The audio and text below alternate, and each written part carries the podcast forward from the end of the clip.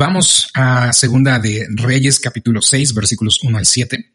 Hasta ahorita hemos estado leyendo acerca de Eliseo, sus proezas, su vida y todas estas historias a lo largo de Segunda de Reyes. Entonces vamos directo al versículo, eh, bueno, más bien al capítulo 6, versículo 1. Los hijos de los profetas dijeron a Eliseo, Mire, el lugar en que habitamos con usted es muy estrecho para nosotros. Le rogamos que nos deje ir al Jordán para que cada uno de nosotros tome de allí una viga y nos hagamos allí un lugar donde habitar. Y él les dijo, vayan.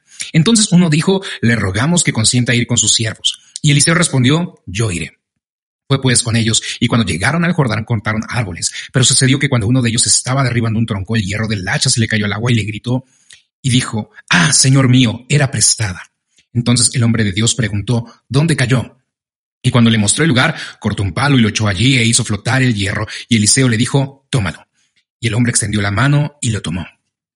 Y mira, acá ah, hay un par de cosas que ver. Primero, eh, recordemos eh, que cuando Eliseo eh, toma el manto de Elías, se vuelve profeta de Jehová en Israel, la nación se había volteado contra, contra Dios. Era una nación que estaba reconstruyendo su camino hacia Dios. Todo empezó gracias a Elías, el predecesor de Eliseo, su maestro, su, su mentor.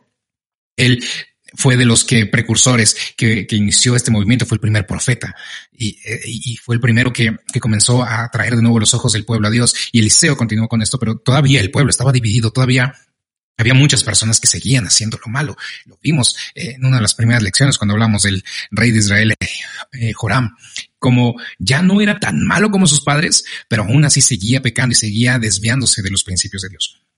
Y acá vemos como eh, pues los hijos de los profetas o estos profetas en entrenamiento, que era porque había una escuela como donde se entrenaba como un tipo de seminario de profetas, había crecido de tal magnitud que ya no, no les era suficiente el espacio para habitar. La labor que Dios estaba haciendo a, través de la vida de Eliseo, que había empezado con Elías, estaba dando fruto.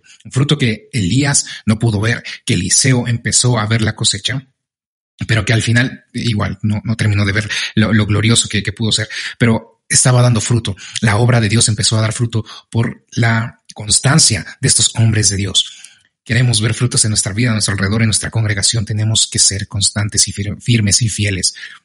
Pese a que se atentó contra la vida de Elías, pese a que Eliseo tampoco tuvo una, una vida fácil y llena de, de, facilidades y no fue miel sobre hojuelas, se mantuvieron fieles y firmes a Dios, sabían cuál era el llamado que tenían, sabían para qué habían sido llamados, rescatados, para qué habían sido preparados, para qué habían sido instruidos, para qué habían sido elegidos por Dios y decidieron hacerlo y caminar en esa dirección hasta que pudieron ver frutos.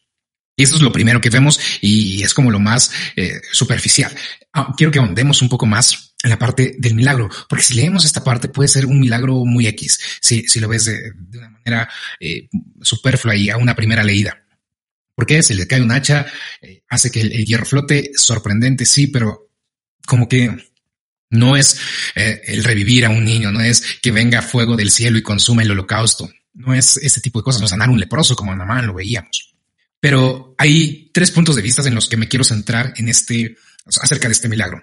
El primero habla o, muestra o quiere enmarcar como aún las peticiones más pequeñas de nuestra vida son cuidadas por Dios y Dios atiende aún las cosas que podrían significar o verse como insignificantes en nuestra vida que por eso tenemos que poner todo de nuestra vida, todo lo que existe en nuestra vida, por muy pequeño que sea, en manos de Dios. Así sean las decisiones más importantes, estoy reiterando aquí para dejar el punto claro, las decisiones más importantes que son las que solemos poner en manos de Dios cuando algo nos preocupa y sabemos que sale de nuestro control, vamos y lo ponemos en manos de Dios. Pero en cosas pequeñas en las que tenemos control y podemos hacerlo y modificarlo y, y decidir a nuestro antojo, Muchas veces no incluimos a Dios en el proceso, muchas veces decidimos por nuestros gustos, por nuestra inteligencia, nos guiamos por lo que la gente nos dice alrededor, nuestra familia, nuestros amigos, y en ciertas cuestiones excluimos a Dios. Y este primer punto de vista invita, incita a que aún lo más pequeño, lo más insignificante que pueda aparecer en tu vida, lo pongamos en manos de Dios. Ahora, el segundo punto de vista, este es de Matthew Henry, un estudioso bíblico, un teólogo que menciona que eh, el, hierro hierro del hacha y cómo lo hace flotar es un simbolismo a nuestro corazón que se ha, se ha hundido en, el pecado, en la maldad del mundo, ya está eh, sumergido y está perdido en, todo lo que nos rodea y, y en estas falsas doctrinas y en estas falsas enseñanzas y en toda esta corriente del mundo, y que es a través de la gracia salvadora de Dios, ese milagro que hace que nuestro corazón resurja y vuelva a esa pureza, a ese lugar eh, de origen que es Dios, que es el estar en comunión con Él, porque al final para eso fuimos creados, para eso creó Adán y a Eva, para tener comunión con Él, para adorarle a través de su vida. Y hasta esa analogía, este simbolismo de que nuestro, que el, acero del hacha es como nuestro corazón. Y el tercer punto es, eh, punto de vista, es un punto de vista de George Campbell Morgan, que es también un teólogo, un eh, predicador bautista, estudioso bíblico. Y lo que muestra acá es una vez más lo que te comentaba al inicio. Ah, y creo que debía haber comenzado por ahí ahora que lo pienso, pero que el impacto de la vida de Elías, el impacto que Dios tuvo en Israel gracias a Eliseo, se mostraba en los frutos que se estaban dando a su alrededor. Se mostraba en que más personas querían conocer de Dios y se acercaban a Dios, y más personas querían volver al camino de Dios. Y ahora, si me lo permites, voy a tratar de unificar estos tres puntos de vista, porque si los vemos, eh, como te los acabo de explicar, no pueden no tener mucho sentido uno con el otro y pueden ser tres explicaciones muy buenas de por qué se nos relata este milagro. Pero eh, déjame acomodar las ideas y, como te digo, darle coherencia a estos tres puntos de vista, porque cuando estaba leyendo estos versículos, cuando estaba preparando esta, este devocional, algo me dijo, esto hay que seguir este hilo conductor. Y el punto es este. Como lo comentaba al principio, como lo dice George Morgan, lo, importante de nuestra vida es poner nuestra vida en manos de Dios. Aún lo más pequeño, lo más eh, minúsculo en nuestra vida, las decisiones que pensamos que no van a afectar en gran manera nuestra vida, aún esas decisiones, aún esos objetivos, aún esas circunstancias, aún esas situaciones, aún esas acciones, tenemos que ponerlas o deberíamos ponerlas en las manos de Dios. Porque como dice Romanos 12, ya te lo debes de saber de memoria, ya debes saber para dónde voy, la voluntad de Dios es buena, agradable y perfecta.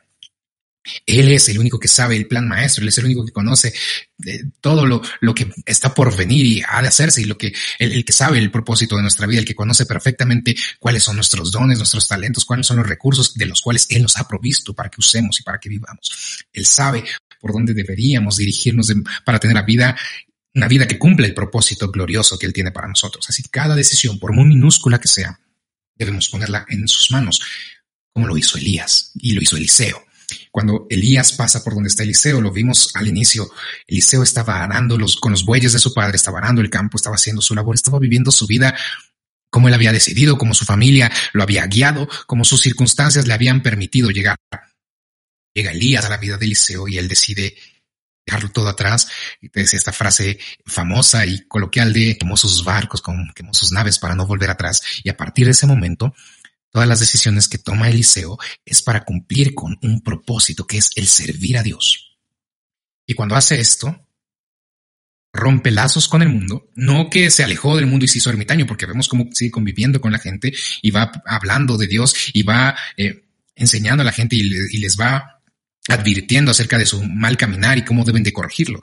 No se aísla del mundo, simplemente se empieza a aislar del mal, empieza a guardar esa santidad porque pese a que aún vivía en el mundo, es la gracia redentora de Dios que toca cuando Elías se presenta en, su vida, que cambia su vida. Y como dice Matthew Henry, su corazón empieza a flotar, a salir a flote esa naturaleza espiritual, esa naturaleza justa y santa que habita muy adentro de todos, nosotros.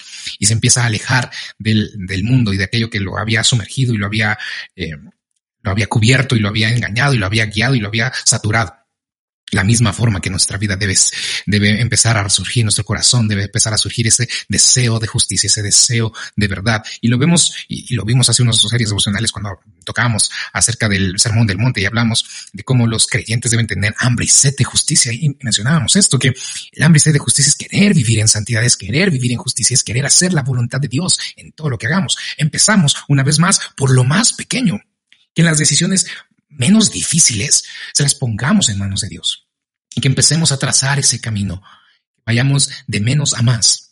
Y nuestro corazón va a empezar a ir a salir a flote, por llamarlo de alguna manera, tomando esta analogía de, Matthew Henry, de que es como esta hacha que sale a flote de las vicisitudes del mundo, de las ideologías, de los peligros, del pecado, de la maldad. Nuestro corazón empezará a salir a flote cuando empezamos a dejar que Dios obre en nuestra vida y que tome el control de todas las cosas, por muy minúsculas que sean.